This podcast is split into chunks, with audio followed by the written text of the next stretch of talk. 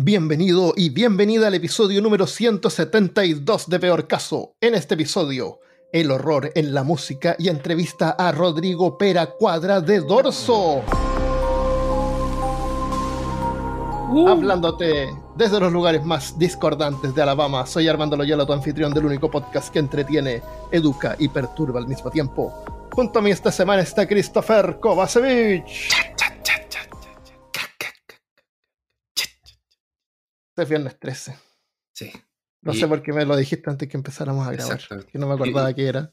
Y, y mucha gente no sabe, pero esto- la- eh, lo Viene después del jueves 12. es viene después de jueves 12 y a- pa- pasa algunas veces al año y, y esa, ese cha, cha, cha, en re- Ujú. lo, lo querían representar más, más, más, más. ¿Más? Mamá, ¿Ah, sí? sí, y kill. Y kill, por eso es. Entonces como que es la voz de Ya. Jason diciendo mamá y kill. ¿En serio? ¿De Sí. verdad? ¿De verdad? Qué rebuscado. ¿Eh? Eh, ¿Cuándo es el próximo Friday? Mm. Algunas, en algunas partes, en Chile era como de buena suerte. No, en, en Chile decían que no había que calzarse en embarcarse. Sí. Me acuerdo cuando era chico. Era como de mala suerte el viernes 13. El próximo viernes 13 va a ser, estuvo en mayo, en, en enero. En enero, Solamente en del, enero. de- del 23. y después en octubre. Hay dos viernes 13 en, en el 2023. Ah, Hay un canal de YouTube aquí en Brasil que se llama Trachera Violenta, que tiene la tradición de que todos los viernes 13, cada vez que hay un viernes 13 en un, en un mes, Mm, esa semana tiran videos de... porque hacen análisis de películas de terror y películas malas de Ah, terror. bacán. Mira, Y si cabe, si cae un, si alguna vez cae un día lunes, le podemos hacer un episodio de la película. Claro. Es difícil que el viernes 13 caiga el día lunes, pero. Oye, eh, vamos a partir con el tema sobre películas de terror, pero antes quiero darle las bienvenidas a las personas que nos están escuchando por primera vez, que me imagino que podrían ser eh, amantes del rock y del grupo Dorso. Así que bienvenidos, tenemos una entrevista con Pera después, eh, que va a ser muy épica, espero que les guste mucho. A mí me encantó tener la oportunidad de conversar con él, realmente fue como un sueño que tenía de incluirlo en el podcast alguna vez. A mí me encanta ese grupo, así que fue súper importante para mí y ahora está, va a estar en este episodio. Así que eso, eh, de todas maneras les advertimos que nosotros hablamos generalmente sobre temas serios, pero no de forma seria. Nos reímos de todo y de todo, todo, todo. Así que si alguien se ofende, eh, puede parar el podcast y escuchar otra cosa, otro episodio. Pero es Y, y si que- se ofende en ese episodio, puede parar de nuevo, ir a otro episodio y Claro. escuchar hasta que se ofenda. Exactamente, y así. Tenemos eternamente. más, de, más de cientos de episodios. A, veces te va a ofender más temprano, otro, Claro. otra vez más tarde, pero Sí. Exacto. ya. Eh, veamos. En, eh, cuando en 1920 la película de horror, una de las películas de horror más famosas de todos los tiempos, El gabinete del doctor Caligari, fue estrenada, el dueño de un teatro describió la música del film como elegible para ciudadanía en un país de pesadilla. legible. o- Para ciudadanía en un país de pesadilla. Esto fue en 1920 cuando la gente era- hablaba diferente. En De hecho, la La película era moda. Hablaba por carteles. Claro. Por el cartelito. Eh, entonces, incluso desde tiempo que las películas eran mudas, la música tuvo un gran rol ayudando a la audiencia como a sumergirse en la atmósfera adecuada para, para la película. Y esta semana vamos a hablar sobre eh, qué hace una música sonar tenebrosa y vamos a ver varias técnicas que compositores usan para obtener varios efectos. Em, también vamos a ver que el terror y el gore se puede aplicar a la música, y no estoy hablando de música incidental de películas, sino que me refiero a canciones. Y ahí es donde vamos a tener la conversación exclusiva con el legendario eh, Rodrigo Peracuadra, que es bajista y vocalista de la banda chilena de heavy metal y metal progresivo Dorso. Una de mis favoritas por los temas de horror Lovecraftianos que tiene y su humor en canciones sobre monstruos. Em, así que este episodio no te lo puedes perder. ¿Tú viste el Doctor Caligari? ¿El Gali- o ¿Alguna vez trataste de verla? Porque es como antigua y es lenta. y- Eh, Y es no, no, no, no la vi. Nunca la he visto, la verdad. Eh, te recomiendo echarle una mirada. Vamos a dejar los links acá en la página en peorcaso.com slash 172. estas películas son antiguas, entonces se pueden ver. Voy a dejar ahí los links para que la vean. Le puedes, le puedes echar una mirada. 172. Le, le, puedes echar una mirada así como para que veas el estilo, porque de ahí donde sale el estilo para Frankenstein, que a ti te gusta mucho. Sí. Eh, es más antigua, entonces se nota así que son como maderas cortadas en unos ángulos extraños. Es interesante verla. Eh, observarla, así como verla pedacito, por lo menos. Esa película es muda, o sea, quiere decir que el film no contiene pistas de audio, pero eso era por limitaciones técnicas de ese tiempo. La película incluye una composición musical que era tocada por una banda en vivo mientras pasaba la película, en los cines. Y estas películas habrían sonado mejor o peor dependiendo de la calidad de la banda, la cantidad de instrumentos que podría contener de todo, hasta solamente un solo piano. Entonces, y no es que el piano fuera insuficiente para estas películas. Mira, escucha Nosferatu de 1922. Es solamente música para piano.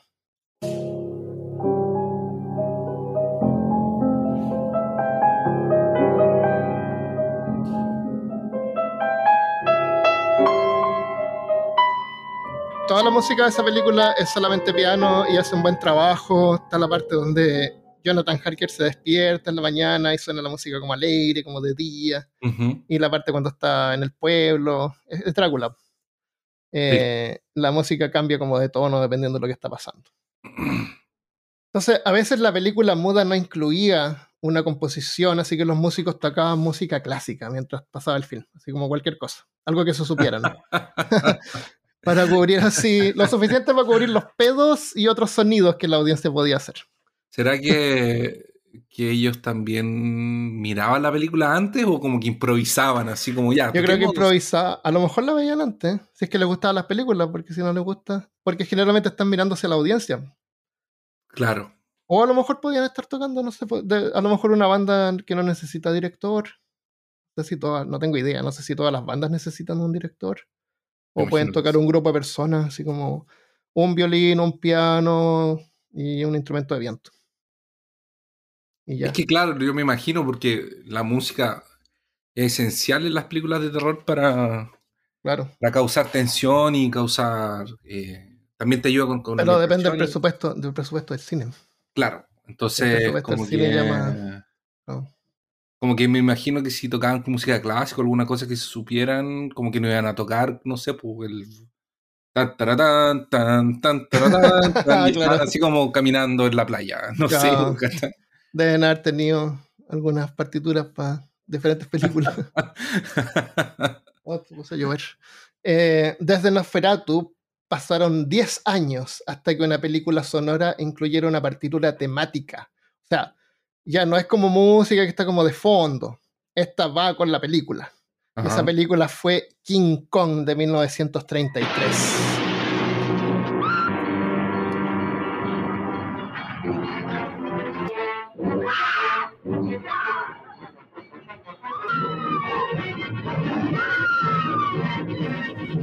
...1933... En esta película... Eh, la música sigue la acción. Sí. Está hecha. Está hecha para la película. Está hecha después de que la película fue editada, me imagino. ¿Y eso también era en vivo? No, esta fue la primera que incluía ya una partitura. No, esto no era en vivo. Esto ya, ya. tenía sonido. Eran, eran, les llamaban talkies, ¿te acuerdas? como hablar. Películas mudas y después estaban los talkies. Las talkies. Las talkies, claro. Y, y movies porque se mueven. Pues, eran como fotos. Las fotos están las fotos. Después están las movies, que son las que se mueven. Después están las talkies, las que hablan. Así, se llaman las cosas. Eh, y film es por el film, el, carril de film. Sí. Eso es, de ahí viene el nombre. Eh, esta fue producida por el compositor Max Steiner y contenía técnicas que serían usadas en películas de terror por décadas. Por ejemplo, una técnica, eh, hay una técnica que es cuando la música coincide con la acción del personaje. Mira, escucha, esta, esta es como visual, pero igual trata de recordar. Tommy, Toby Maguire de Spider-Man. Sí. Él descubre que tiene poderes. Entonces está mirando las manos y ve que le empiezan a salir unos pelitos así como de metal, ¿te acuerdas? Sí. y después mira la pared y como que empieza a escalar la pared. Ajá. Entonces con cada, con cada paso, con la mano, así como que da, la música como que va acompañándolo. Y esto se llama Mickey Mousing. Mira, escucha. Está mirando las manos. Y como que mira la pared y empieza a. Ah, sí, sí, sí. Cada vez más rápido, ganando confianza, la música se empieza a poner más rápida y hasta que ya lo domina. ¿Fíjate? Eso se llama Mickey Mousing. El, es, eh, ¿Como el ratón? Como el ratón Mickey, sí, Mickey Mousing. Mickey Mousing también es usado en películas de terror en forma extensiva. En la película de Shining hay uno súper interesante. El, estoy hablando del resplandor.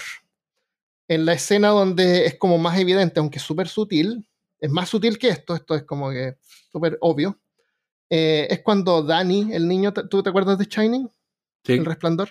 Cuando Danny, el niñito, entra al cuarto donde está Jack, su papá. Ajá. Y curiosamente, cuando entra está vistiendo un polerón con Mickey Mouse. No sé si lo hicieron a propósito o qué, porque el Mickey Mouse tiene que ser hecho después de que se editó todo. Yo creo que fue coincidencia. Entonces, Jax lo sienta en sus piernas y empieza a hablar con él, le acaricia el pelo y tienen un diálogo. Entonces, la música va acompañando el diálogo, cambiando la inflexión con cada pregunta y respuesta hay un violín que sube con cada pregunta y cae con cada respuesta. Como es visual también, lo estamos viendo, te voy a explicar más o menos qué es lo que va a ocurrir en esta escena. Eh, Dani le, pregunta, es súper simple, es como eh, Dani le pregunta, ¿te gusta este hotel? ¿Do you like this hotel? Y Jack piensa un poco y es como que la música respondiera por él, antes que él le dice, yeah, I love it, don't you? Sí, me encanta, ¿tú no? Entonces, por la música solamente podemos saber que hay algo más, podemos darnos cuenta que ya Jack había perdido ya la cordura. O, lo que había en el hotel ya se le había metido en la mente. Escuchemos The Shining, Mickey Mouse. Fíjate cómo la música va a subir y va a bajar con cada pregunta, va a ir acompañando el diálogo. Dad?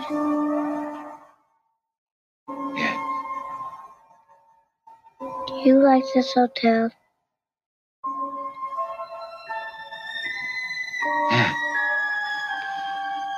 I do.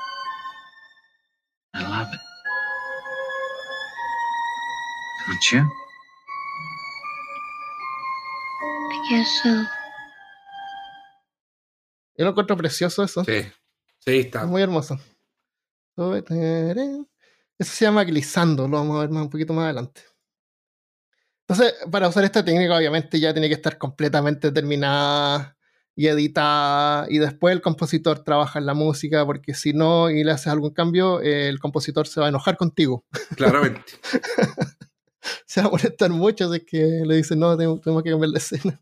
Pero eso, por ejemplo, es eh, eh, pasa mucho también en las otras películas, por ejemplo, en... he explicado todo. En el... No exclusivo. El Señor de los Anillos es una película que se caracteriza, se caracteriza por su música y eh, de hecho, muchas, eh, hay muchas presentaciones en donde pasan la película sin música, solamente con los diálogos, y hay una orquesta en vivo tocando. Y es pero espectacular, es maravilloso, oh, de otro mundo. Genial. Sabes que también estaba viendo anoche una película que es súper triste y que todos deberíamos ver, que se llama Threads, es de 1984, es inglesa.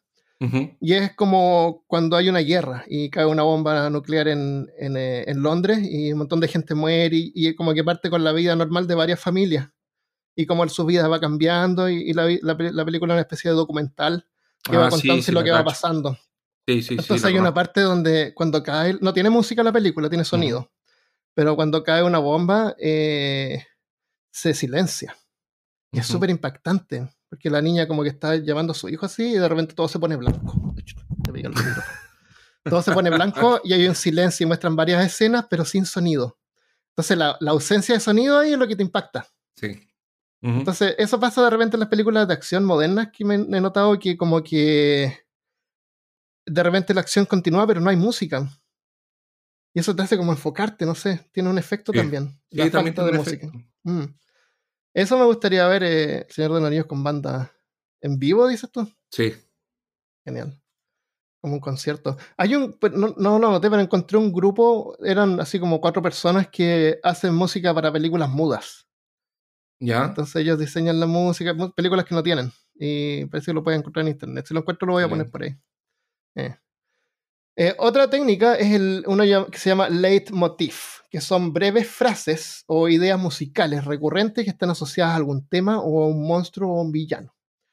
Puede variar un poco cada vez que, que te parece, que aparece, pero siempre es reconocible. ¿Te acuerdas de alguno? Cada vez que aparece un monstruo eh. suena como, como un leitmotiv. ¿Qué tal una de las pistas sonoras más memorables de todos los tiempos? Eso es un leitmotiv. Es solamente, estas son solamente dos notas que funcionan súper bien para la película por su funcionalidad, porque funcionan un montón de diferentes eh, dimensiones. Una está esa cuestión que decíamos antes de grabar del, del latido del corazón. Sí. Va sonando más rápido mientras más cerca está el monstruo, más rápido suena. Sí, porque te acelera el corazón, claro, quedas más como. Eh, no exaltado, pero de alguna forma te, te deja tenso.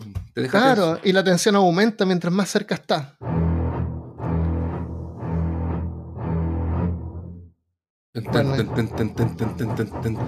Claro, esa, esa composición es genial y no tiene que, nos muestra así que no tiene que ser tan compleja. ¿Qué película estábamos viendo el otro día en Cine Cutre? Eh, The, Thing. ¿Y te acuerdas que yo hice un comentario sobre la música que pregunté cuánto le pagaron a Ennio Morricone? Morricone. Sí. Y, y, la música era como dos tonos nomás, ¿te acuerdas? ¿O era como uno? ¿Cómo era la música? Era... Era como el latido corazón nomás, así como... Ten, ten. No, era eh, tan tan. Tan tan. tan, Ahora era así, tan tan. Era el latido del corazón, claramente. Y el tipo le deben haber pagado el medio cheque. no, pero la música, bueno, el, el The Thing también tiene una banda sonora buena. También le pagan, sí. Pero de repente no tiene que ser tan complejo para una película de terror. Yo eh, mm, he escuchado, o sea, eh, como con esta cuestión de que jugamos rol y ponemos música, yo me he como desde, desde hace mucho tiempo, o sea, estoy hablando como de los años 90, o sea, cuando era chico me encantaba la música de Star Wars. Entonces empecé como escuchando bandas sonoras. como era fanático de Star Wars, escuchaba la banda sonora de Star Wars. Y también tiene como esa, esa operacidad que hace que sea como también súper... Eh, eh, ¿Práctica? Claro. Y está Indiana Jones también, que es como súper clásico. Son de estas como de aventuras de, de más pulp. Entonces eh, después eh, escuché de la momia y así como que cuando encontré alguna película que me gustaba y era como de la onda, empezaba a escuchar la, la, banda sonora. Yo el, primer CD de música que tuve lo tuve antes de tener un reproductor de CD. No tenía reproductor de CD, no habían planes de que hayan compraron uno en la casa, pero yo igual me compré un CD porque me gustaba mucho la película eh, Hellraiser. Sí en la música del Hellraiser. Y me acuerdo que tuve que ir a la casa de una profesora de mi colegio que tenía DVD, tenía reproductor de CD y me lo copió en cassette. Ya, bueno. sí, y los días domingo en la Radio Futuro, ¿te acuerdas de esa Radio Futuro? Sí, sí. Me está. Los días domingo pasaba música incidental de película. Y yo me acuerdo que las grababa en cassette. A mí me encantaba. Perdón, parece que estoy medio gripado. Estoy gripado. Eh, estoy con la nariz tapada. Uh ya, eh, pasemos a otra música. Mm, esta.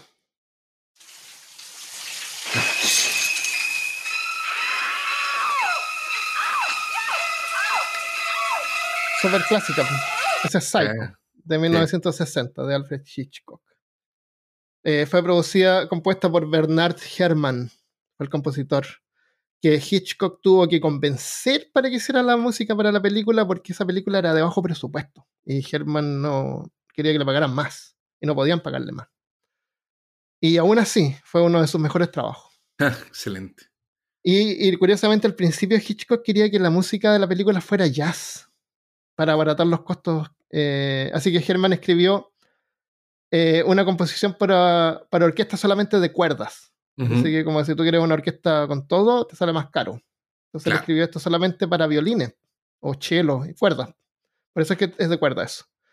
Eh, el Herman pensó que el color de un solo tono de la banda sonora, solamente con cuerdas, como que reflejaba la cinematografía en blanco y negro de la película. Ahora, no sé si me, me, causa curiosidad si es que esta película era en blanco y negro en un momento en que ya existían películas de color. A lo mejor lo hicieron también para abaratar, abaratar costos. Usaron el film en blanco y negro, no tengo idea. No tengo idea. Me parece que debe haber sido tal vez para algo que. Bueno, pero a Hitchcock usaba harto el, el, blanco y negro. No... yo creo que fue un estilo que él tenía. Porque de hecho tenía. Parece que Birds también en blanco y negro. Me parece. No, pero era color. Era color. sí. Eh, Oye, me acordé de, de, dos películas que tienen monstruos y, que, y que también tienen música. Una Terminator. Ah, ah el, el eh, leitmotiv. Ta, ta, ta, ta, ta. Cuando se aparece, sale ese sonido. Sí. Oh. I'll be back. claro. Y, y, la otra que no la voy a reproducir porque me va a salir muy mal, pero la gente la puede buscar. A ver. Que es la de um, Predador, que es como de, de selva. No me acuerdo cómo es. Ah, verdad. Sí, sí, sí. Sí. Eh, claro. Yo, yo creo que en, en, general la música debe, no te tiene que distraer.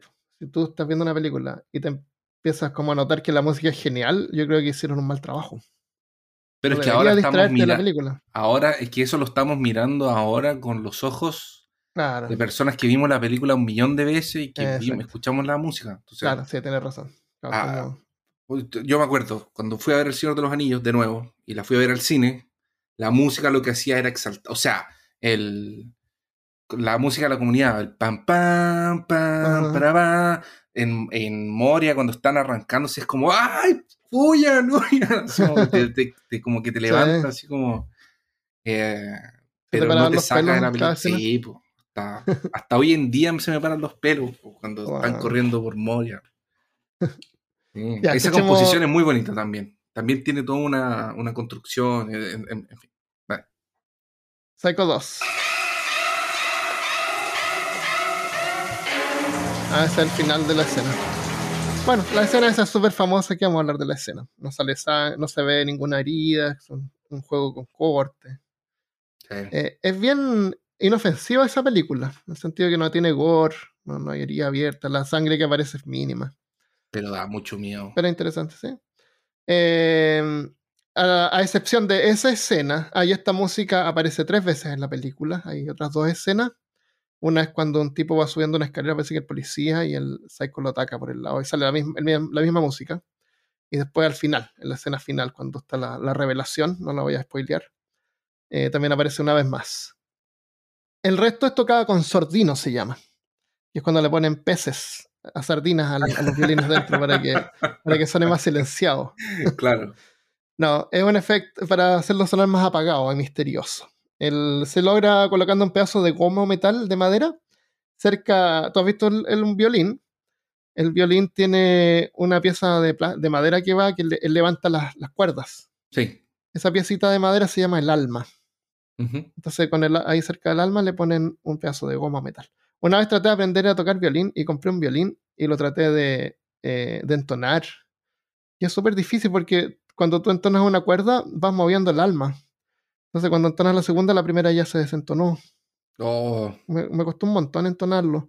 Y lo otro es que el violín no tiene ninguna marca en el, en el brazo. No, tampoco. Entonces, ahí yo. esa, esa, fue mi experiencia con violines. Todavía lo tengo por ahí. Ah. Un día lo voy a tocar. Eh, de hecho, está en la casa de mis suegros. Pensaba traerlo para. Dije, ah, a lo mejor podría vender ese. El, el, se llama aguijón. Eso. Chin, chin, chin, chin. Ajá. Ese sonido. En el caso de Psycho, eh, la escena de la ducha, la música ayuda a crear los primeros ejemplos de jump scare. Fue como, así como que te asusta. Sí. Y el, eh, uno de los ejemplos más famosos de acorde de aguijón se llama eso. El tring, tring, tring. también de repente le llaman stab eh, que es cuando los músicos atacan el acorde violentamente para reforzar el momento de sorpresa. Este es un ejemplo de Stinger Chord, Stinger. También es de Hitchcock, eh, es el primero, como que le da más, énfasis. Es un Stinger.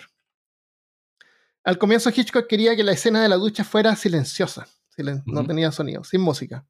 Pero Herman igual escribió una partitura para la escena con violines, eh, tocando el llamado chirrido glissando hacia arriba. El tring, porque a medida que lo tocan, eh, suben la nota. Eh, como glissando viene la palabra glide, así como deslizarse, como deslizarse hacia arriba, deslizar la nota. Tiene, es de raíz francesa eso. Eh, o sea, cuando el violinista desliza los dedos hacia arriba o hacia abajo por las cuerdas mientras toca. Hitchcock quedó tan contento con la tensión y el drama que la partitura le dio a la película que después admitió que el 33% del efecto de Psycho se debió a la música. Sí, sí. Creo que tiene razón. Sí, yo también creo que tiene razón. Y es difícil imaginar cómo hubiera sonado Psycho con música de jazz. En vez, porque a lo mejor podría haber tenido música de Hay una dimensión donde Psycho tiene música de jazz. Déjame mostrarte un ejemplo de cómo podría haber sonado Psycho con música de jazz, siendo una película de terror. Ajá.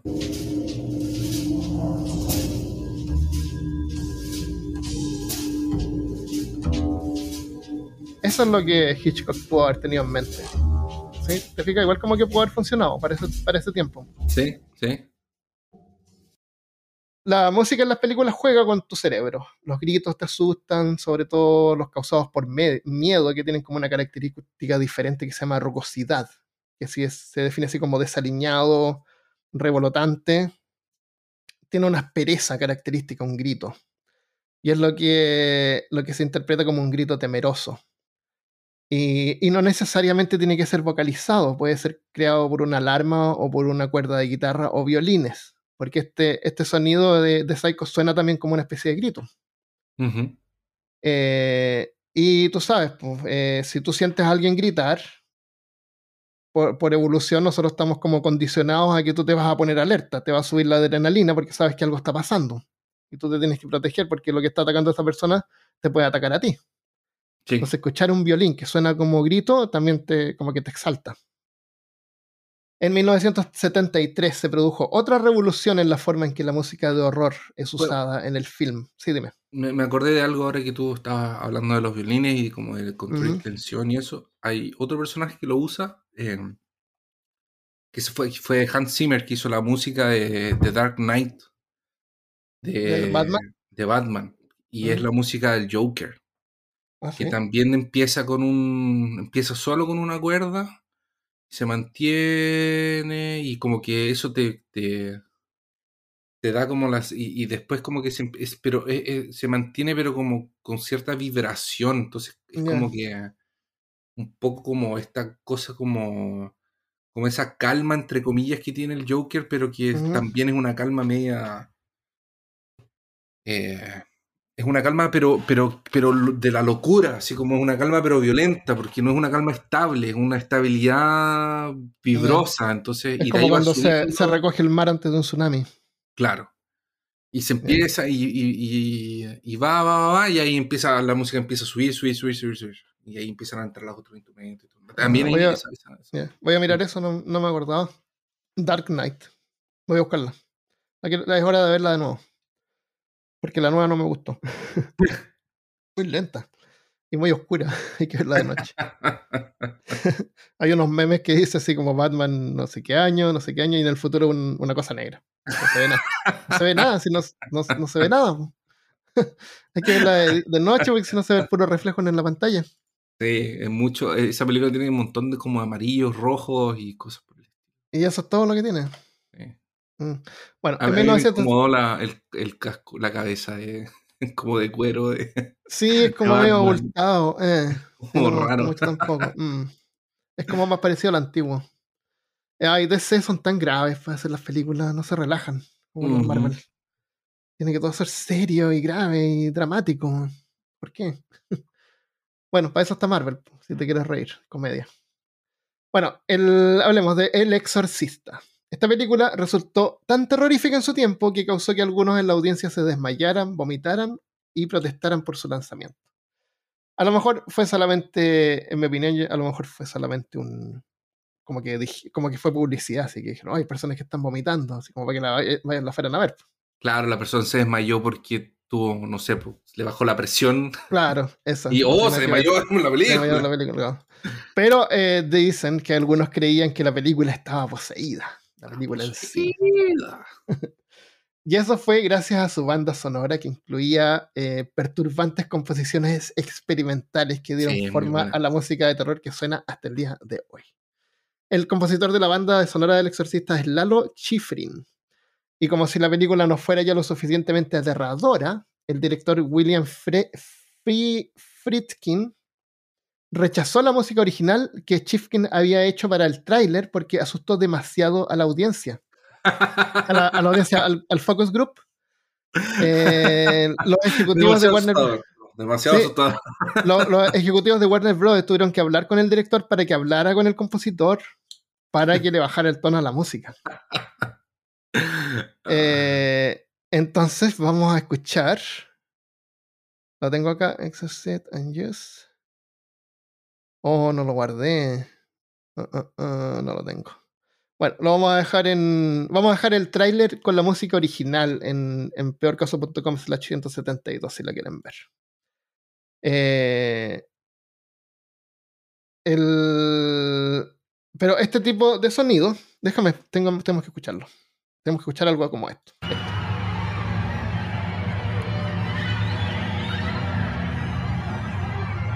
Ese es el tipo de sonido que tenía el tráiler y partes de la película, El Exorcista.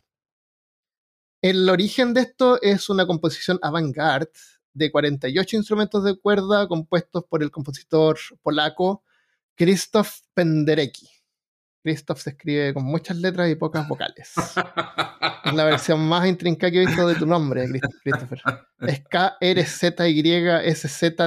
o la única vocal F. Bueno, y la Y suena como vocal. Ah, esto se llama, esa composición es del 61 y se llama polimorfia, o sea, muchas formas. Eh, para obtener ese sonido, Penderecki experimentó con nuevas posibilidades sónicas y técnicas de los instrumentos, especialmente los de cuerda. Y utilizó herramientas como masas de sonidos y grupos de tono. Pero le pasó que por estas articulaciones no convencionales y por el tratamiento necesario para obtener ese sonido y tono, el sistema de notación de música tradicional que se usa le quedó corto, ya no le servía. O sea, las partituras y la forma en que se escribe la música no le eran suficientes para interpretar sus composiciones. Así que Penderecki tuvo que inventar su propio sistema de notación gráfica inspirado en los electroencefalogramas. Es la cuestión de mente. Qué locura. sí, es una locura. Em, este es, y se llama esto Tone Cluster.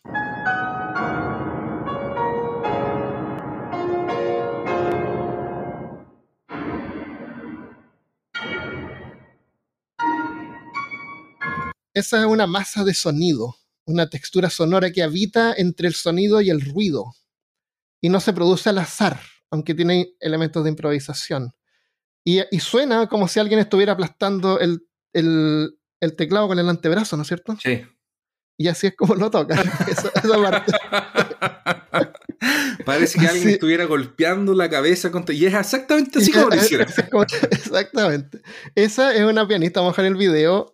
Eh, es de locura. Eh, se llama Elif Onan, es una, una chica, eh, está tocando el piano, con la mano derecha va tocando las notas, llamémoslo música, y con, el, con, el antebrazo izquierdo se va cargando las teclas del lado izquierdo del, del, teclado, del piano. Tú, hablando, de, ya que estamos hablando de este tipo de, información, en el, en el Exorcista, la voz de la Linda Blair que es la actriz que hizo eh, a la niñita la, de, que es eh, poseída. Eh, cuando es ella, habla la Linda Blair, y cuando está, cuando está hablando como el demonio, es una dobladora. Ah, adulta y todo el. Y esta mujer, para hacer la voz de como del demonio mujer, así. ¿Tiene, tiene, nombre ese demonio, pero no sale en la película. Algo eh, Pandorum. Sí, una cosa así. Parece que el, sale al principio cuando el, cuando el, el, padre encuentra ah. eh, está haciendo excavaciones eh, arqueológicas y encuentran como el altar del demonio este. Pasusu, ¿Y qué es lo que hace la mujer? Lo que hacía, loco, se fumaba como dos cajetillas de cigarros al día. ¿En serio? Y tomaba whisky. Oh, qué horrible. Para, dañarse las cuerdas vocales y hacer el. Ay, no, lo, no, lo editaban así, como no había forma de editar eso. Como un efecto. Entonces. Estaba comprometida eh, con su. Claro. Entonces es un efecto real, no es un efecto especial. Sí. Un efecto normal. No especial, normal. Regular. Un efecto regular.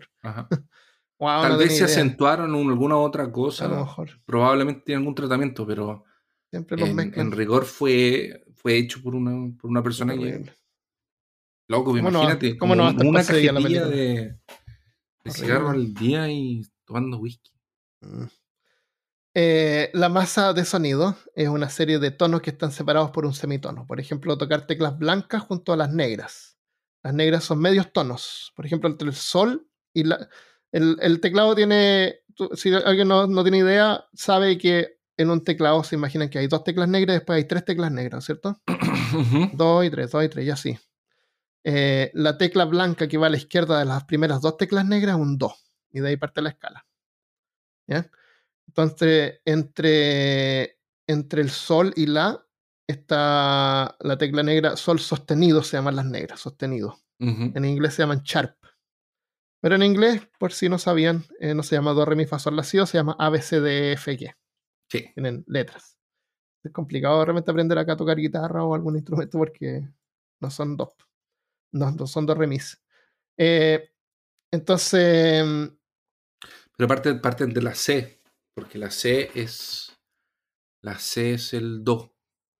El La es la A. El Si es B. Ah, parece que sí. Pasa sí, tiene otra orden. Eh, en el entonces, en el teclado las teclas negras están en grupos de 2 y 3. La tecla blanca a la izquierda de dos negras es un Do. O sea, si nos fijamos, veremos que en realidad faltan dos teclas negras: el Mi sostenido y el Si sostenido. Esto lo hacen los fabricantes de pianos para abaratar costos. Ajá. No ponerle la tecla negra. Una, no es mentira eso. Una vez Mozart le preguntó a un fabricante de piano por qué no venían todas las teclas negras.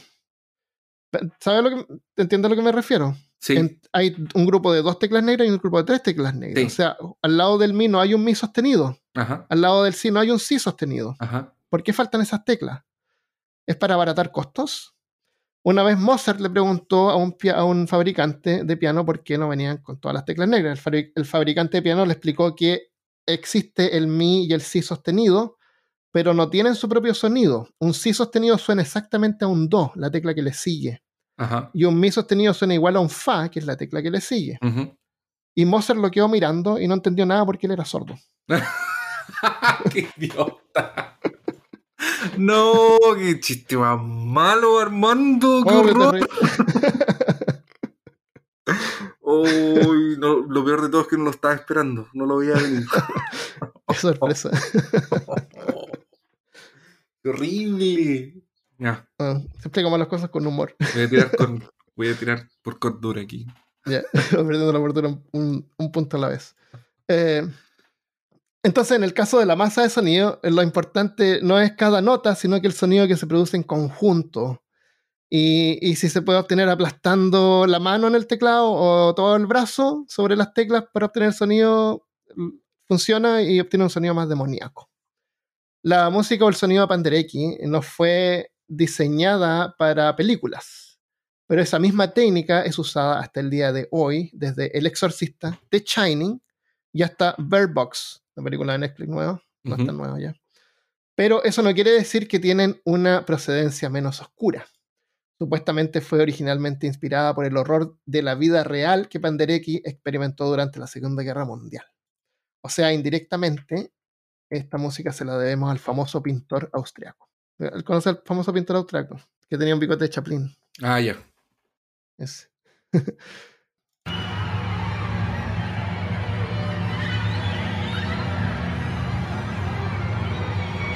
en El Exorcista también hay otro tipo de música que sería el tema principal, que se llama Tubular, Tubular Bells de Mike Oldfield. Eh es como el tema de la película. Ese es el tema principal y el tipo de melodía se llama Aeolian. Es súper complicado eso, o medio raro explicarlo, pero es como una subescala, usando tonos diatónicos. Diatónico significa que es do, re, mi, fa, sol, la, si es una escala diatónica, eh, que suena así. O sea, esta es la escala.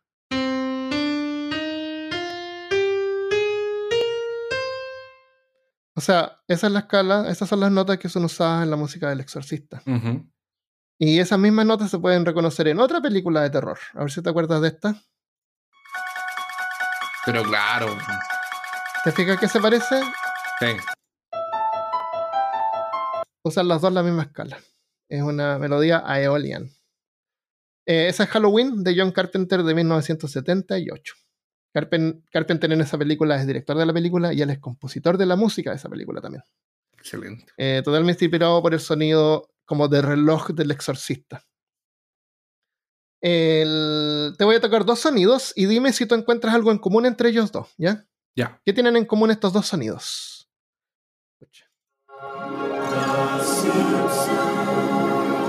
¿Ya? Había escuchado eso antes. Y esto.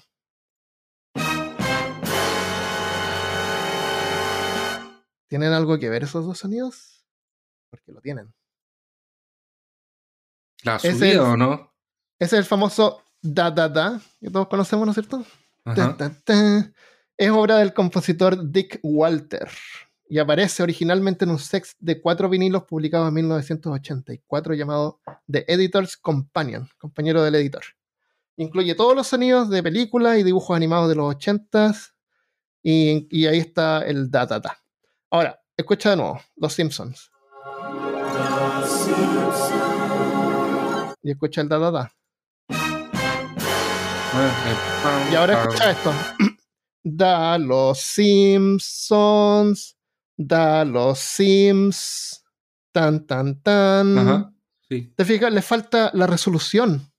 Los Simpsons tienen resoluciones. Los Simpsons. El da da es tan, tan, tan. y ahí se queda. Es frustrante. Queda en suspenso. Eso está basado en un intervalo que se llama tritono y este tritono se llama el intervalo del diablo. Produce tensión, es frustrante porque no queda resuelto.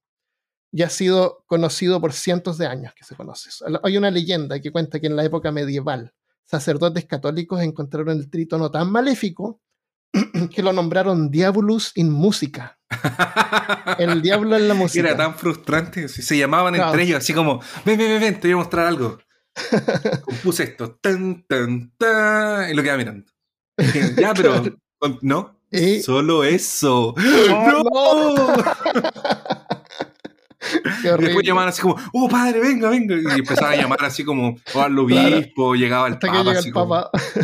y el papa fue y lo prohibió de composiciones religiosas. Dijo, esto no puede, no puede ser incluido nunca. Es, es demasiado, demasiado inconcluso. Esta hidra de tres cabezas del infierno vive entre el do y el fa sostenido el tritono es un fa, do y fa sostenido, y los Simpsons es do, fa sostenido y un si. O sea, continúa. Eh, esta es de una película que se llama María West Side Story.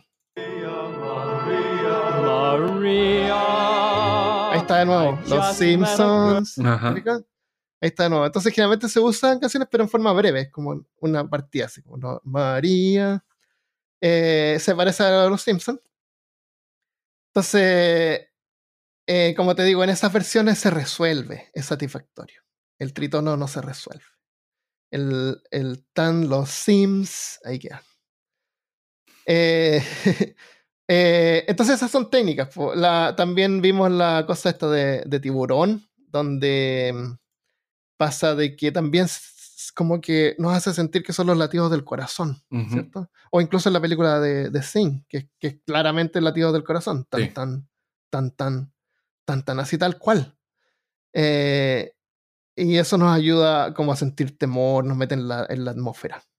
Son sonidos graves y lentos, chirridos, sonidos sorpresivos como los Stinger o los Staff de Psycho, sonidos de piano, sobre todo esos pianos como de juguetes chiquititos, suenan más creepy que un piano grande, como teclas, como Freddy Krueger, por ejemplo.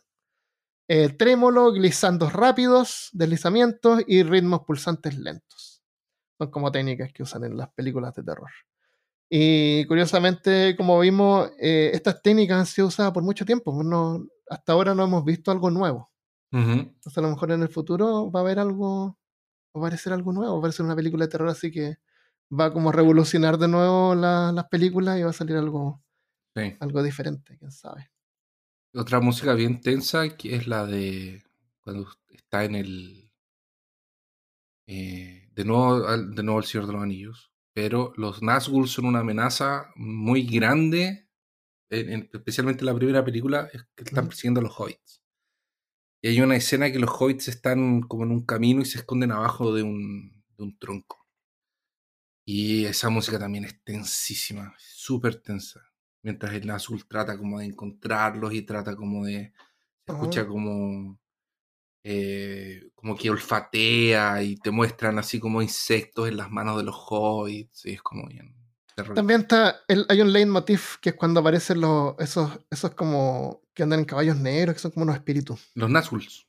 Los ah, sí, eso, cuando la música cambia. Ese es un leitmotiv, entonces. Cada vez que ellos aparecen, tienen su, como una música que, que es de ellos. Eso. Sí. Eh, bueno, eso es lo que hay sobre películas, música, película, música de terror. Eh, ¿Quería agregar algo más sobre eso antes de movernos a la parte de la entrevista? Eh, creo que no, pero si a la gente le gustó, tal vez nos podría comentar, porque tal vez podríamos hacer un episodio de música de terror en los videojuegos. Y ahí podríamos ir a clásicos como Silent Hill, Resident oh, Evil y así. Fatal Ahora Frame. Ah, Ahora que compré esta tecnología para reproducir sonido mientras grabamos. Claramente. Hay que aprovecharlo, ¿no? Hay que aprovecharlo. sí, cuéntenos juego, ¿Cuál es el juego de terror que más les, les dio miedo? Valga la redundancia. Eh, entonces ya, estas son músicas, pero ¿qué hay de canciones? Eh, ¿Te gustan las películas? Estamos hablando de películas de terror, como graciosas, así como Evil Dead, ese tipo de cosas.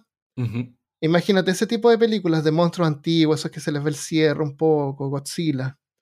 Pero estas son canciones, es un grupo de música que se llama Dorso, y tú puedes escuchar todas esas cosas con mucho humor y heavy metal al mismo tiempo, y a veces un poco progresivo y medio new age, eh, eh, hay de todo. Eh, es una banda chilena antigua. Pera, Rodrigo Pera Cuadra es su, su, creador y tuve la excelente suerte, la increíble suerte de poder conversar con él sobre, siempre le quise preguntar así como que, ¿de dónde viene su inspiración para la, para la música, para los temas de las canciones? Así que hablamos con él le doy muchas muchas gracias por haber participado. Entrevistarlo realmente fue un sueño. Y eh, sí parece que nos interrumpimos de repente porque teníamos un poco de desfase por internet. Pero creo que igual quedó bien. Eh, espero que lo disfruten y, y, él quedó dispuesto de repente a, unirse nuevamente, por lo mejor para hablar de, de, películas de terror o juegos de terror, podría ser. Qué buena. Así que vamos, vamos a escuchar la entrevista ahora. Tenemos a Rodrigo Pera Cuadra. Él es músico chileno, personalidad de la televisión y crítico de cine y fundador de la gran banda de death metal y progresivo Dorso, que fue formado en el 1984 por ti y tenías 17 años en ese momento. Eh, cuando formamos Dorso, cuando teníamos 16. 16 años. Cuando recién se acuñó el nombre teníamos 16 y ya a los 17 estábamos tocando ya más armadito. Ahora, hay dos cosas que me gusta de Dorso. Una es la música, por supuesto, y lo otro son los temas de terror y especialmente Lovecraft, que es como mi autor favorito. El mío también. Entonces, te pregunto, ¿qué es lo que fue primero? ¿La música o como la, la, temática? La, ¿Seguir las historias de terror o, la... No, la música.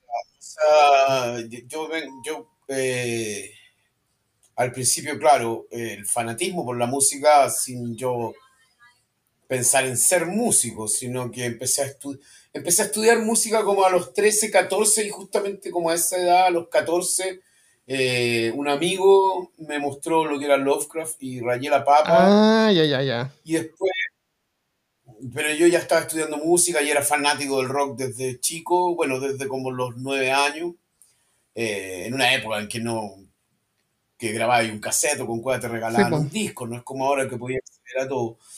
Y después, cuando yo estaba estudiando música, conocí Lovecraft.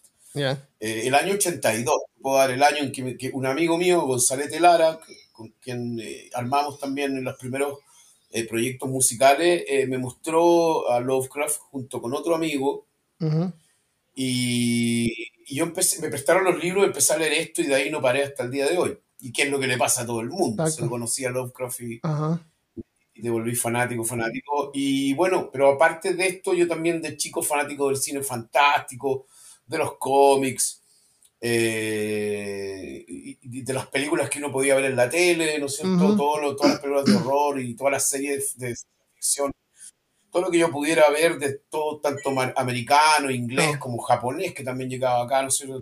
Todo, el kaiju que llegó, Ultraman y todas esas cosas. Entonces, bueno, es un poco por un lado, pero también eh, el otro lado eh, es que yo de niño era muy fanático del mundo de los insectos, de los animales. Ah, Soy muy fanático, o sea, yo gasto mucho tiempo en mi vida viendo, documentales sobre arañas, sobre la vida natural. Soy rayado. Y, de hecho yo me voy a dedicar a eso. Yo me voy a dedicar a estudiar entomología, que es el estudio, el estudio de los insectos, ¿no es cierto?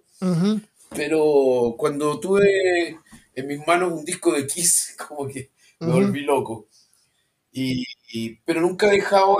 Entonces, para las letras de dorso uso mucho toda esa ciencia, más toda la literatura y toda la fantasía que consumen.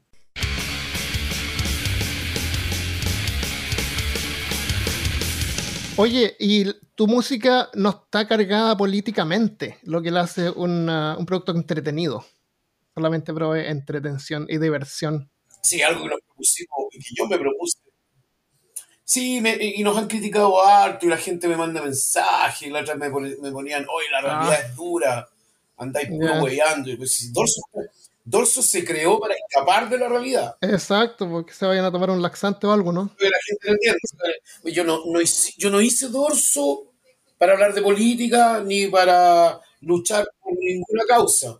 Puta, lo lamento por los buenos que son apasionados por esa cosa, ¿cachai? Excepto por los hippies.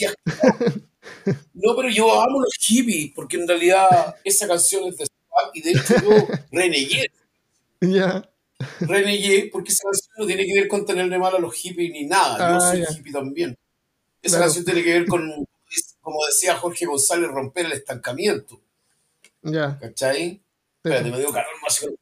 Dale. Eh, esa, esa, esa esa letra donde agarramos para huevo a Jimi Hendrix, a la Janis Joplin. Yo tengo discos de Jimi Hendrix, yo escucho a la Janis Joplin. Me imagino, pero es humor, pues, es el humor.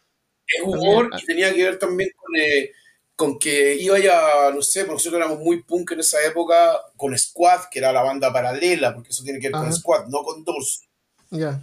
Y Squad era más político, no político, pero era más lo que nos pasaba en la calle, las peleas con unos hippies y cosas, y por ahí salió la canción. Eh, cosas de, de, adolescente, ¿cachai? Oye, y con los temas, con los temas que son como más sobre Lovecraft o como más mitológicos, hay gente que te ha preguntado, que, que, disfruta la música, ¿cachai? Un Thrasher. Te ha preguntado así como, oye, ¿qué onda con las letras? O sea, ¿qué significa todo esto? Que no, no sabe que existen, que, que hay libros por detrás. ¿Te han preguntado así como que no, no, entienden de qué diablo estáis hablando? ¿Qué, es lo que, ¿Qué, es lo que, es tu luz? me da la impresión de que el 99% de los fanáticos de Dorso conocen a Lovecraft. No sé si gracias a Dorso, pero. No, sí. Eh, pero me viven preguntando en qué te inspiraste acá, en qué te inspiraste allá, eh, en qué momento se le ocurrió esto, desde el tema más lúdico hasta el tema más denso. Eh, y claro, yo les cuento más o menos de dónde viene la inspiración de cada canción. Ahora, espérate. Eso que me dijiste, déjame cerrar un poquito a propósito del tema político que te lo quería terminar con.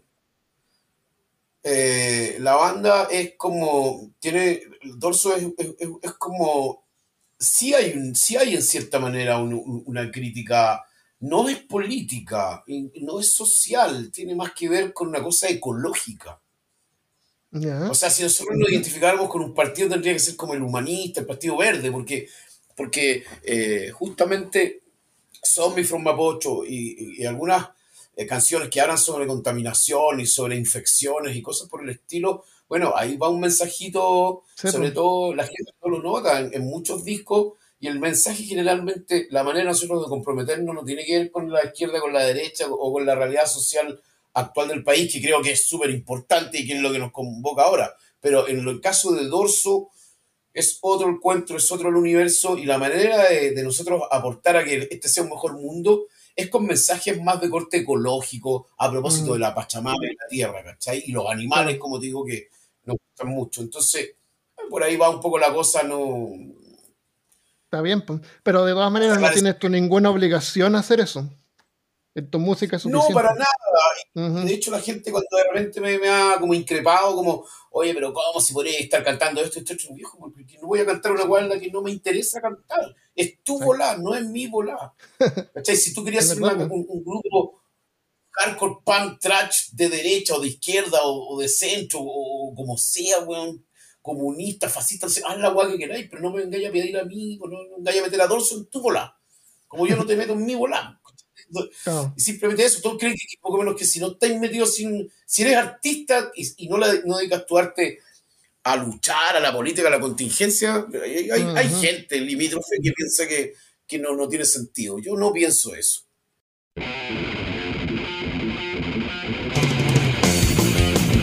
Oye, aparte de la música, porque a ti te gusta como los temas de ocultismo también, me imagino.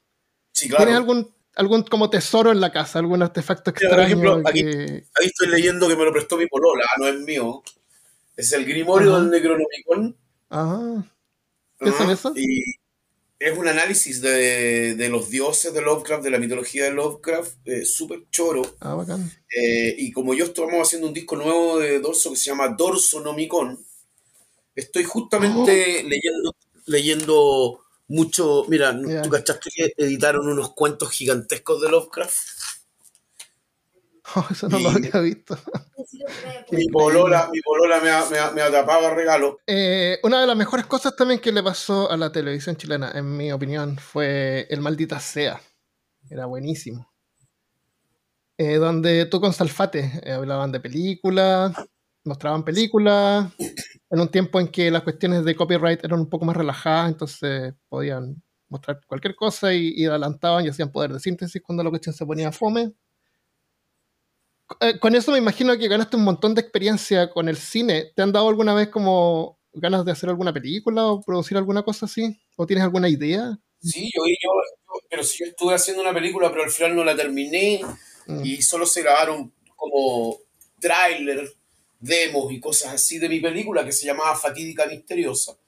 que eh, justamente es un cuento de Lovecraft que es la, Sombra sobre Innsmouth, pero ambientada en el sur de Chile. Oh, Yo grabé varias, varias escenas de esta película que están por ahí, grabé mucho material, pruebas eh, de cámaras, de maquillaje, todo muy bajo presupuesto, pero la película era una locura hacerla, compadre. O sea, primero me iba, iba a acabar con mi matrimonio, salía una cantidad de plata ridícula. O sea, que era mucha plata. Cuando tú haces una película de esa envergadura tenés que entregarte, ¿no? Eh, y no estáis ganando lucas, sino que tenés que entregarte hasta que la película salga. Entonces, finalmente la película no la terminé. Eh, espérate, yo cierro la puerta, que estoy aquí. A cargo de la casa. Ya, y... Ese fue, de hecho, salía en los diarios y todo. Mi película estaba protagonizada por la Patti López, por varios actores conocidos estaba hasta Daniel Alcaíno, el Jerko Puchento haciendo un papel. Todo era una película bien oscura y bien loca, ¿ah? pero algún día van a aparecer. Voy a mostrar estas imágenes porque, como no se hizo la película, pero logré grabar muchas imágenes locas, eh, hablé con Yamal, ¿no es cierto? Con Yamal de Dorso, que Yamal es el productor musical de la banda, y le dije que podríamos hacer como un videoclip largo, te hablo un videoclip de unos 15, 20 minutos. Ah, qué contando una canción que cuente este proyecto, ¿cachai? Una canción basada en la historia de la película, aunque no se haga la película, podemos hacer un clip. Y como el clip es surrealista, podéis tirar imágenes más locas, podéis jugar con imágenes de la banda tocando. Ahí podrían utilizarse todas estas imágenes, porque son como 6, 7 horas de, imágenes. No está grabada la película así linealmente, o sea, no se puede editar como película, pero pero se pueden aprovechar las imágenes. Claro, y escribí un guion heavy, un guion gigantesco, y estuve trabajando muchos años para poder sacar la película, pero no lo logré. Y eso fue un, eh, una lección que me dio la vida y una lección que me dio muchos amigos que trabajaron conmigo que tenían razón, que me dijeron tenéis que hacer un cortometraje, ojalá dos, ojalá tres, y después te tiráis con un largo. Y yo como era caliente y quería hacer largometraje y me sentía capaz porque me sentía el más bacán de todo, escribí un largo y, lo escribí. Y el largo se podía filmar, pero había que tener una cantidad de plata para hacer esa guapa, estaba llena de monstruos, demonios. Era, era una guapa nunca se, te va todo en efectos especiales. en el cine chileno. Tenía Ah. como, la película tenía como 20 monstruos y demonios distintos y situaciones y al final aparecía Cthulhu en, en- en el sur de Chile. Bacán. Claro, todo bonito, pero hacerlo... Sí, pues. Pero, pero experiencia, aprendí mucho, aprendí mucho ahí en eso, eh, durante el tiempo de que logramos hacer algo, juntarnos a grabar, y de hecho amigos míos pusieron mucha plata, que, que por eso de alguna manera quiero recuperar esto. Ujú. hacer música con dorso y hacer como un clip para, para aprovechar, porque si hay imágenes muy entrete- entretenidas y bonitas. Sí, pues eso no se puede perder. Qué bien. Eh, ahora, no sé qué más me habéis dicho. Yo, eso de hombre de televisión, que es la parte que menos me gusta, ¿No te no, gusta? el título que menos me gusta. O sea, prefiero que me digan hombre de comunicaciones, porque yo no soy un guan de la tele. No he estado en la tele, he trabajado, he estado en todos los programas más poses que uno puede encontrar, pero es porque uno tiene que alimentar familia. Pero, Claro. Sí, o pues sea, no está bien. de hecho, ahora, ahora estoy dedicado exclusivamente a la música y al arte y a las comunicaciones más underground, por decirlo de alguna manera. Así que, bueno, bien. Todo es una gran escuela. ¿Cuál es tu opinión sobre la, la canción del tema de Sangre Eterna? ¿Te gustó hacer eso? No es una de mis canciones favoritas No. de, de Dorso. Ya. Pero tú cachai, tú cachai además que toda la música incidental de Sangre Eterna la hicimos con el Yamal. Ah, sí. Wow, yo pensé que era la pura canción. Toda la música incidental. Que que está hecha por la banda Manifesto, que es el otro proyecto que tengo yo con Yamal, que es electrónico. Ya. Ah, entonces, ¿Y eh, tú? espacio. Es Sangre Eterna, toda la música como electrónica y ambient que hay de fondo está hecha por nosotros. Ya. Entonces, el disco Spatium eh, fue idea como de Yamal, me imagino. Spatium es súper No. eh, electrónico. No, al contrario, si yo soy el fanático de la música Ah, electrónica, Soy DJ y pongo, soy fanático de Orbital y toda esa música electrónica. Ahora, a Yamal también le encanta la música electrónica. Pero justamente sí, pues que lo que pasa es que con Yamal, como somos los productores musicales, yo le dije, hagamos un disco más electrónico, con, con secuencia y el, emba- el embala al tiro, ¿cachai? Ah. Eh, es el disco que menos pesco la gente.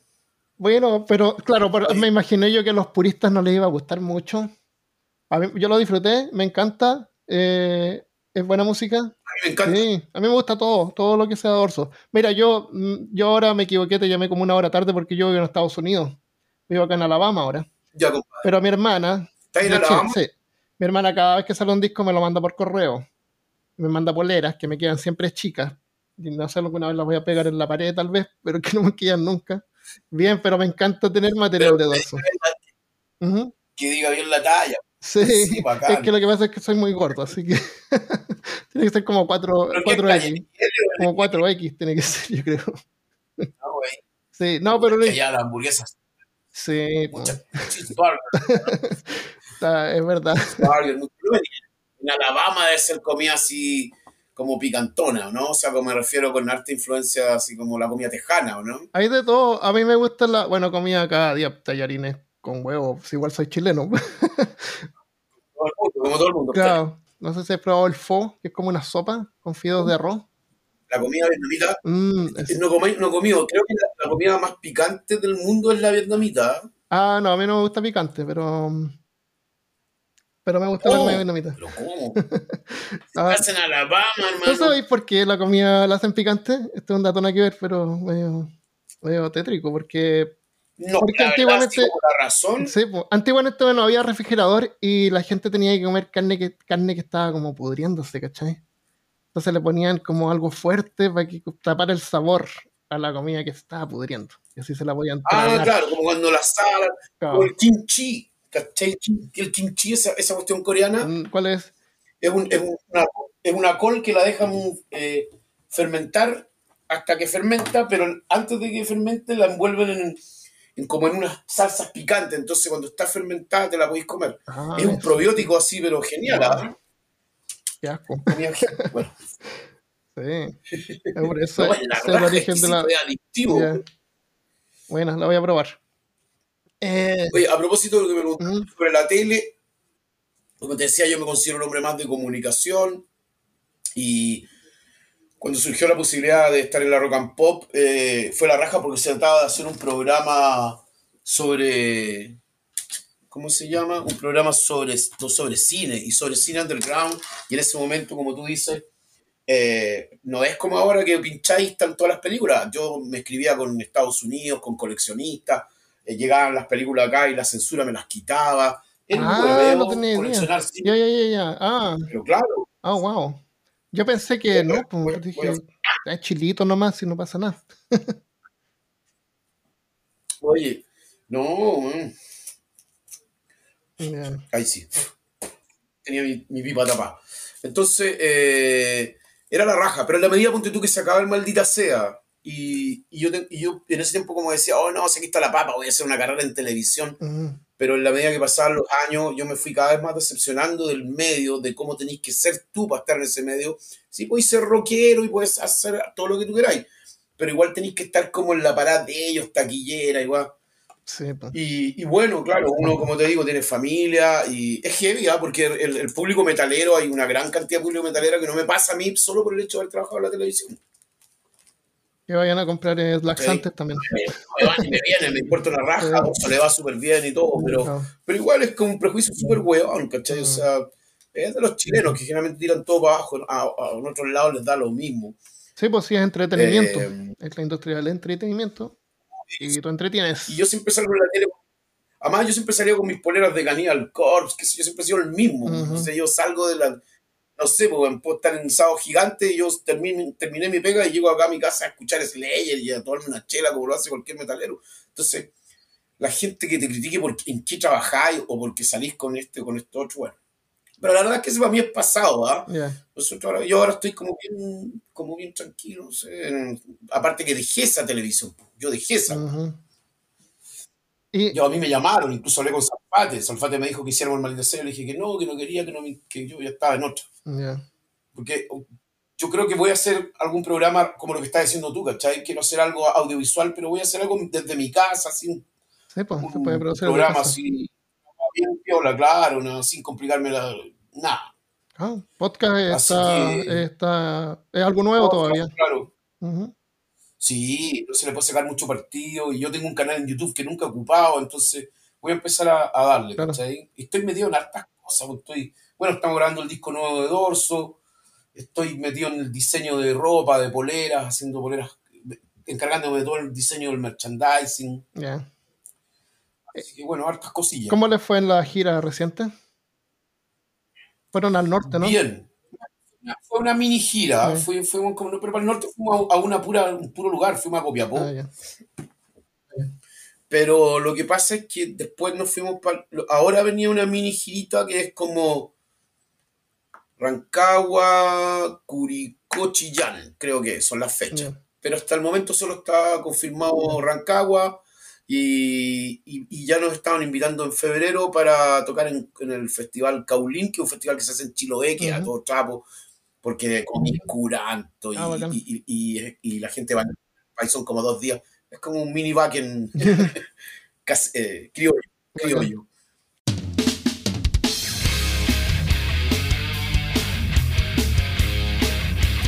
Oye, y Ah, ¿Tienes audiencia internacional? ¿Hay gente así como que te escucha de otras partes, de otros países? ¿Que tienes, ¿Sabes que tú tienes, que tienes fans en otras partes? Sí. Pero. ¿O has ido a, ha tenido la oportunidad de ir a tocar a algún otro país? Por lo menos Argentina. estamos locos, queremos puro salir a tocar. Con Dorso nunca hemos salido a tocar. Porque nunca nos importó y siempre nos, preocupamos de estar acá en Chile y somos medio cómodos y todo lo uh pero ahora ya a nuestros cincuenta y tantos queremos, queremos ir a huear para afuera, más que eh, está más fácil ahora, o sea, está la cagada, pero, pero me refiero a ahora es más fácil, es mucho más fácil que las bandas chilenas vayan a tocar, hay más circuitos, el Criminal acaba de tocar en el Wagen, y, y nosotros a México nos están llamando, pero desde años que nos vayamos. Por favor, vengan a México, vengan, porque en México tenemos hartos fans. En Perú también, y en Perú hemos estado también años. Lo que pasa es que nosotros estamos haciendo hartas movidas para viajar y vino la pandemia. Ah, sí, pues Y ahora estamos recién se están retomando las tocatas. En, en, Chile ahora tenemos, estamos con harta tocata. que estar allá. Eh, y de hecho ahora presentamos el espanto surge de la tumba el, el 16, que le pusimos el espanto surge de la fonda, porque va a ser como con la onda 18 En el, a, lo, a, lo, mejor se transmite, se transmite de aviso por Warehouse, por esto que hace el Chargola, no sé si cacháis. Claro. es una, es un, una página que, que, que tiran conciertos chilenos en vivo. Ah, y se puede como pagar en línea, si la gente puede ver. Sí, a veces es gratis también, hay que cachar ahí qué onda. Eso es algo también que se puede como explorar, como una alternativa. Sí, mm. lo bueno es que ahora, como te digo, se están abriendo harto acá y, y ahora, como que de nuevo nos picó el bichito. Y de hecho, estaba hablando con. Tengo muy buena onda con el productor de Nuclear, que él tiene una banda que se llama Hellman, que de hecho él ve con Nuclear los viajes y él quiere puro que hagamos un dorso para allá con otras bandas. Entonces, pucha, se puede que se demore un rato, pero es, muy posible que vayamos a tocar luego fuera. Y, pero me gustaría cumplir antes con Perú, Argentina, por lo menos. Sí, pues con los hermanos. Acá en Sudamérica. más cercana. Claro, me gustaría tocar en México y después me gustaría también eh, ver lo que es Europa. Ah, la raja. Y, y en Europa tenemos, en, la, en Alemania, punto hay una comunidad chilena que siempre nos dice que vénganse para acá. A mí me escriben de Suecia, no me escriben mil hueones, pero me escriben dos de Suecia, de acá. En Inglaterra hay caletas chilenos, ¿cachai? Vénganse acá a Inglaterra. Y pero puta, ¿qué nos va a ver allá? Puta, pero igual yo creo que. igual lo loco es que Dorso es una banda que igual no es muy conocida afuera, pero es una banda que igual la conocen eh, y, es de los nombres más, de los pilares importantes del metal en Chile. Así que deberían darse todas las condiciones. De hecho, bandas de repente que nadie conoce o bandas nuevas chilenas igual se largan a, tocar por, por, Europa, llegan hasta Rusia. Así que no hay que hacerlo nomás. Oye, me da pero mucho gusto que estés vigente, que te, te, ves muy sano, en, en buen estado físico.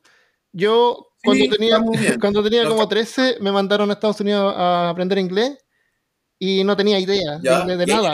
No, tú fuiste a mi compañía, el disco de Dorso. Era lo único que tenía en música en, en, CD en ese tiempo que estaba en español. Así que fue una gran compañía. Y, y, este tipo de cosas, el podcast, o la música que tú produces cuando dices hay gente que me escucha en Suecia, bajo una luna cámbrica. El, es, la gente se siente acompañada eh, se siente como que está con un compatriota, con alguien que, es igual que tú, ¿me entiendes? Y a ti te pasa, tú sabes cómo son los fans. Yo, yo no, tú no me conoces a mí y yo te conozco más a ti que lo que tú me conoces a mí, ¿entiendes? Entonces, Pero cuando escuchas Dorso nos sientes cercanos. Me siento cercano, me, siento, me, siento, me sentía cercano en este momento, me, me ayudaba a sentirme como una conexión. Eh, es la manera, ¿sabes qué? Eh, no es coincidencia, es la manera de cantar que yo propongo y que se ha conversado con la banda, eh, no es español, es chileno. Sí, es verdad. Entonces, si te fijáis, eh, el dorso cantan chileno, no en español. Con el spanglish y todas las locuras que le metemos, no sé. pero es chileno y, en una parte de, ponte tú, hay, hay modismos y cosas, por eso eh, incluso muchos gringos que, escuchan dorso como que entienden algo, pero que cachan un español, pero también están estos... yo me acuerdo le regalé al bajista Fey al Billy Gould, el, espanto, cuando salió recién en cassette. Y el igual le, gustó, eh, me decía, mira, no, y ese bueno habla español. Me decía, pero igual es que está muy loca la cantada, me decía. No nada. ¿Ah? Dijo que era rock monstruo bailable. Eso hijo de dorso. A la gente le encanta. bueno, Cantamos en chileno. Cuando yo te cuento esta historia de terror que te voy a contar en el próximo disco de Dorso, que tú estabas. ¿Escuchaste el Goran Roll, el último? Lo he escuchado un poco. No, lo, no, no, me he sentado así como a escucharlo. lo he escuchado. Te va a encantar. Siéntate a escucharlo así a conciencia. Claro, eso me gustaba. Te vas a sentir acompañado. Eh, Está en la onda del spam. Eh, ¿Qué te iba a decir? Ah, la gente, a la audiencia internacional, le gusta escucharnos eh, escucharnos hablar en como hablan los chilenos. ¿Cachai? Esas cosas, sí les fascina. Les gusta aprender esas cosas. A mí me dicen muchas veces mexicanos que, oye, hablo, yo creo que puedo hablar súper bien chileno. Y, yo trato de hablar así como forma neutra y todo para, para hacerlo más inclusivo, porque no quiero, el podcast peor caso por lo menos, no, no es mi intención hacer un podcast chileno. Tengo un compañero que es de Colombia, me encantaría tener a alguien de, de México, pues, tengo hartos de Argentina, Perú, Bolivia también incluso. Entonces es lo que internacional porque al final somos todos como una comunidad. Y, y, y tu música también puede ayudar. Hoy estoy viendo que mi... ¿Mm? me, recibís bien el audio y todo porque yo veo que no, no marco mucho ahí en, Sí, se está moviendo, está bien. En la te línea... bien. ¿Estáis bien? Sí. Porque estoy como lejos, de, no tan cerca del computador, por eso te lo decía. Sí, no. No estoy con micrófono, entonces. Te escucho bien, está bien. Ya, dale. Así que eh, no, es una preocupación tener que como que cambiar la forma de hablar, necesariamente. Si tú quieres llegar a una comunidad latinoamericana. No, y de hecho, o sea, para eso no éramos puestos a cantar en inglés. Mucha gente nos pregunta, oye, pero ¿por qué no nos cantaron en inglés? Ahora a lo mejor estarían más internacionales. Eh, la gracia de Dorso es, o sea, el, el, goal de nosotros era que los chilenos quedaran locos, porque yo, nosotros hicimos esta banda y dije en algún momento van a cachar que lo que nosotros hacemos no se parece, bueno, igual ya habíamos hecho el romance y todo esto, nosotros habíamos hecho discos para atrás, pero con el espanto que se marcar así un poquito la diferencia con estas historias como descabelladas que antes nos habían contado en español. Es súper único. porque es para los chilenos y es para todo el mundo, pero, pero, pero los chilenos tienen que... O sea, yo, yo, soy de la opinión de que, de que uno tiene que... A, nosotros nos interesó, nos interesó ser alguien acá primero y de ahí buscar la internacionalización. Aunque sea ahora, treinta y tantos años después, no importa. De hecho, la banda ya es una banda de culto en Chile, entonces tenía esta base como para presentarte afuera también. Exacto. Bueno, tú partiste en un momento en que la tecnología no permitía mucho el acceso a cosas desde afuera. Eh, o sea, la única música que podíamos acceder era la que encontrábamos y escuchábamos los cassettes a ver cuál nos gustaba y, eso era. No había Spotify ni nada. la, única manera, o sea, lo que te llegaba, lo que lograbas grabar de tus amigos, que yo te grabo esto, que tú me grabas esto. De repente tenéis Lucas y te gustaba mucho un disco, te lo comprabas pues, yo el primer disco de Iron Maiden me lo compré porque me gustó la carátula, pues no te puedo mentir. Después me los compré todos. si uno se compra discos por la carátula, o sea, bueno, como hablaste tú en un principio, eh, que Torso es una mezcla de death, thrash con rock progresivo y con, con avant-garde, bueno, sin que suene barzudo. Eh, y es también porque, por el lado que yo consumo mucho rock progresivo, comencé con Kiss y comencé también con con Genesis, con Queen, con Yes, con Emerson de Palmer, no, me encanta Emerson también. Paralelo a esto, vaya escuchando también cosas pesadas como Black Sabbath, como Judas Priest.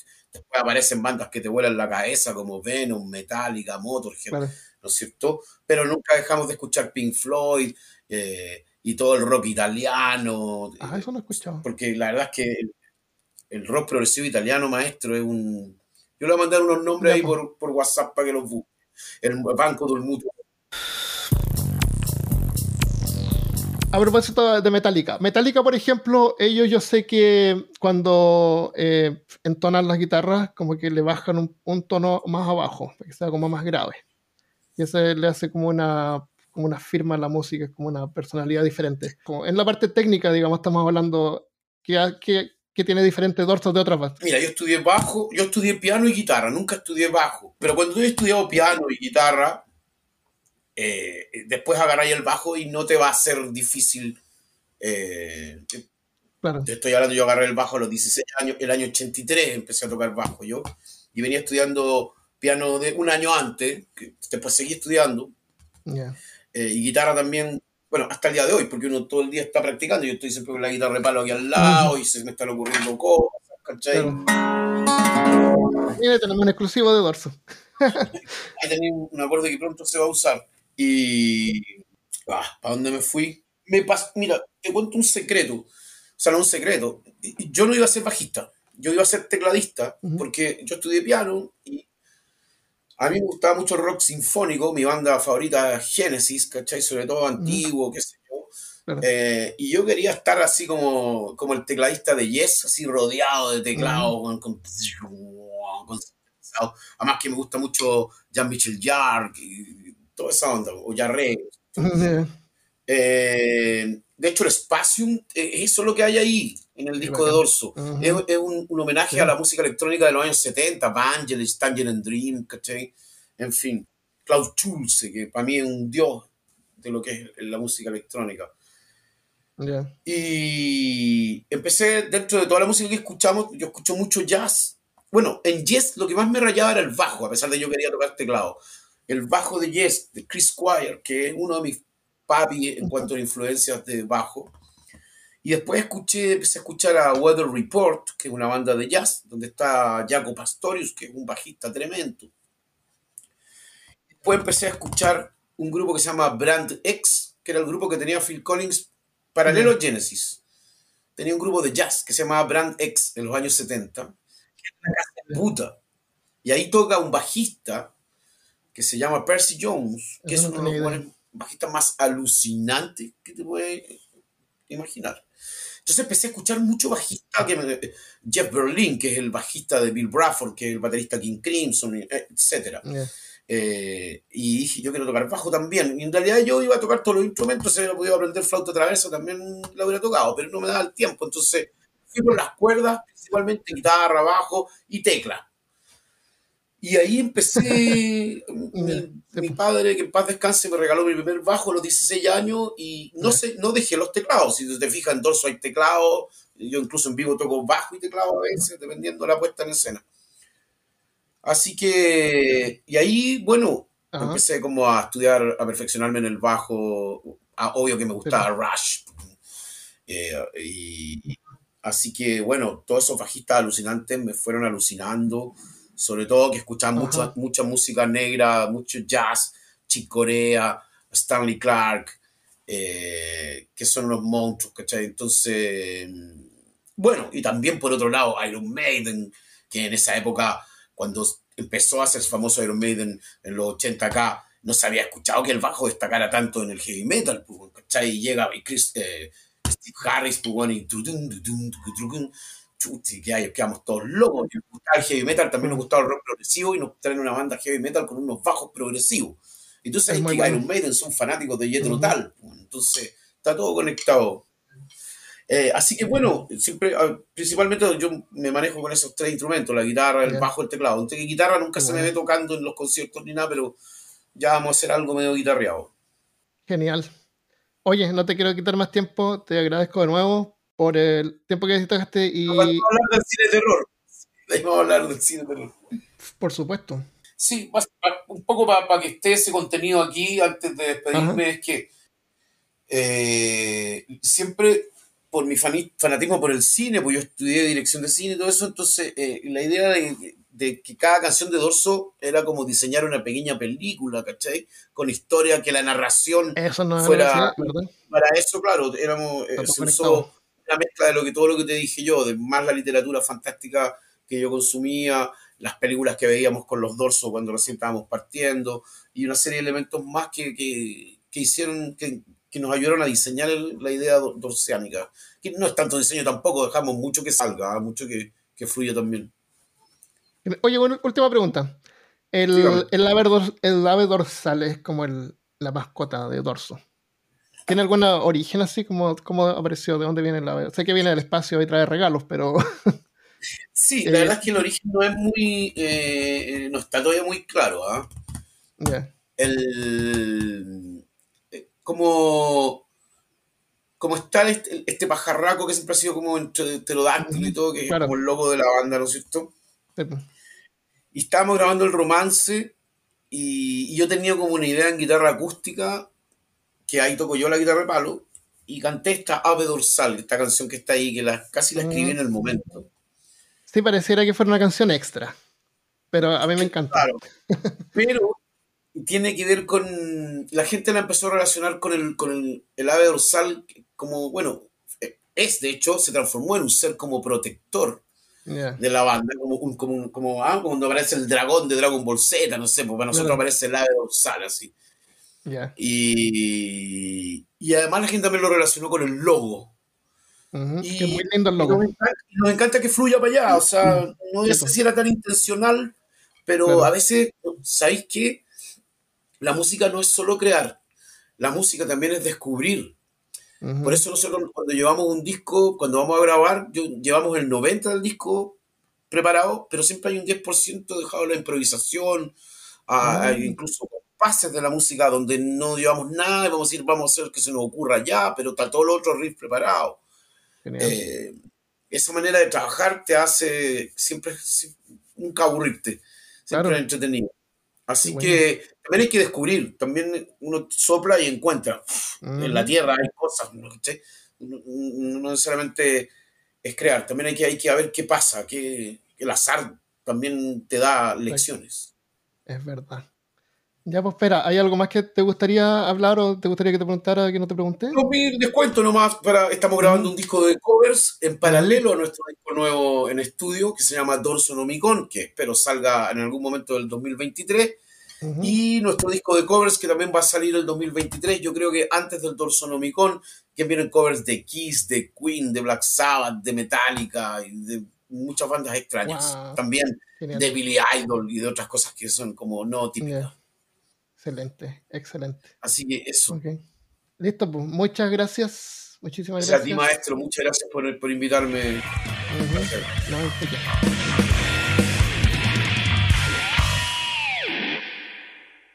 bueno, ahí está la entrevista increíble. Eh, muchas, muchas gracias. Nos quedó debiendo las bandas de rock progresivo italiano. Banco del Mutuo. Banco del Mutuo, creo que fue una que mencionó. Yo la agregué a Spotify, así que la voy a estar escuchando. Y escuchen su último álbum, Rock and Gore, también, que quedó pendiente. Em, muchas gracias, Pera. Eh, ahora tenemos que cerrar el programa, pero antes de cerrarlo, les quiero contar que en el episodio que grabamos sobre las curas y prácticas extrañas, bueno, en ese episodio en Spotify yo puse una pregunta. ¿Cuál ha sido el tratamiento más extraño que te han hecho? ¿Te acuerdas? Sí. Y nos mandaron algunas respuestas, entonces las vamos a leer. Eh, José Anger Araneda dice, yo he sido operado dos veces, eh, la más común de apendicitis. Wow, dos veces de apendicitis. Ah, no, esa fue la más común, esa fue la ah, más común.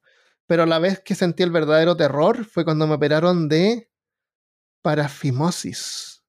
Por poco casi perdí mi órgano reproductor. Todo oh, salió bien. Wow. ¿Qué es lo que es parasimosis? Parasimosis. Lo voy a buscar, yo no lo buscaría. oh, no, sí, no buscar. Parafimosis. Wow. Ah, ya, qué terrible. Eh, Giovanni Lutina dice: Hola, hace poco mi tío Manuel, esto lo leí antes parece, quien ahora tiene 50, nos dijo que de niño una vecina le daba una probada de chupilca una ah, vez que se resfriaba, entonces pasaba el día curado en el colegio. Eso eh, hablábamos que era común que de repente les daban licor a los niños. Eh, a ver. Uh, uh, el Deroca dice masaje de cenizas en la espalda y tirar la colo, cololita o el cuerito para el empacho. Suena fuerte, pero sale bien el tratamiento. Qué increíble que estas cosas supuestamente no funcionan, pero de alguna manera parece que sí funcionan. Eh, en Chile por lo menos usaban esa técnica que te ponen una moneda, encima de la moneda ponen una vela, una vela chiquita. Ya. Entonces prenden la vela ahí y ponen un vaso encima. Entonces la vela consume el oxígeno y se produce como un vacío. Y eso como que te tira la piel. Y hace eso que hacen algunos deportistas que después andan con unos círculos en la, espalda, ¿lo has visto? Eso es. eh, eh eh, eh, Rocío Ross dice: Cono quemándose en el oído para sacar arena que me entró en la playa. Ese cono quemándose parece que era para otra cosa. No te entraba aire, no me acuerdo qué era. Cartuchos en la oreja también dice Iván Patricio Cabello. Eh, ah, ok, esto está, está heavy. Pablo, Pablo Ara, espérate, Pablo Andraguera dice, una vez me estaba saliendo un diente por el medio del paladar y tuvieron que abrirme el paladar para sacar el diente. ¡Ay, qué terrible! Eh, a ver, Juan Carlos Macedo dice, tengo la experiencia de ver un tratamiento con conejillos de indias. Se pasan por la piel y la cabeza de personas para quitarles el mal de ojo. No es un procedimiento médico, pero es lo más extraño que vi. Te pasan un, un, ratón por la cabeza y ojalá que no los maten. no, es como para que absorban la maldición. Claro, el mal de ojo. Pobrecito. Ya, muchas gracias. Eso. Muchas gracias por todas las la respuestas. ¿Qué, ¿Qué, respuesta, ¿Qué pregunta podríamos poner en este episodio? Eh, ¿Cuál es tu película de terror favorita? O, o, ¿Tu banda sonora de, de, terror favorita? Eso, eso, banda sonora de terror. Ya, lo voy a anotar acá. Banda sonora. Que nos cuenten cuál es su banda sonora de terror o qué les hizo. qué cosas les hace parar los pelos. Ajá. Eso. Ya, pues, y eso es todo lo que tenemos por hoy. ¿Hay algo más? Si quieren colaborar con este podcast, se pueden unir en patreon.com slash patreon.com slash peor caso. Se agradece mucho, mucho el aporte y es muy necesario en este momento. Como saben, estoy tratando muy fuerte de dedicarme a esto y no tener que ir a manejar camiones y no poder darle tiempo al podcast. Así que si les entretiene y lo encuentran útil y les gusta escucharnos, eh, únanse a patreon.com slash peor caso. Desde dos dólares pueden escuchar contenido adicional de repente cuando lo hay y por más pueden acceder a tener stickers del podcast y otras cositas. Así que eso, eh, cualquier feedback, peorcaso.gmail.com cuando quieran y en todas las redes sociales también nos encuentran por lo mismo, peor caso, peor caso en todas partes. Peor caso, peor caso, peor caso. Busquen en Google. Eh, Christopher, ¿quieres comentar alguna cosa, algún proyecto, alguna idea? Eh, ¿Twitch o alguna cosa extraña así? Eh, no, solamente que los, que los que quieran nos pueden encontrar a veces a mí y Armando en Anarcutre. Eso, los miércoles en la noche, viendo películas. Exacto. Vamos a dejar el link de eso en la descripción ahí para que lo encuentren. Los días miércoles en la tarde. Eso en Twitch. Que es gratis, lo pueden descargar en su teléfono. Listo. Muchas gracias, un abrazo a todos. Muchas gracias, Pera. Muchas gracias a todos los que están escuchando. Muchas gracias a todos los Patreon. Muchas gracias a ti, Christopher. Muchas gracias a mi café que me tomé. A todos. A todos. a la siesta que me voy a tomar después de grabar. Claro. sí. Y Armando del Futuro que va a editar esto. Muchas gracias. Muchas gracias, Armando del Futuro. ya, eso es. Eh, estamos. Nos vemos la próxima vez. Adiós. Adiós.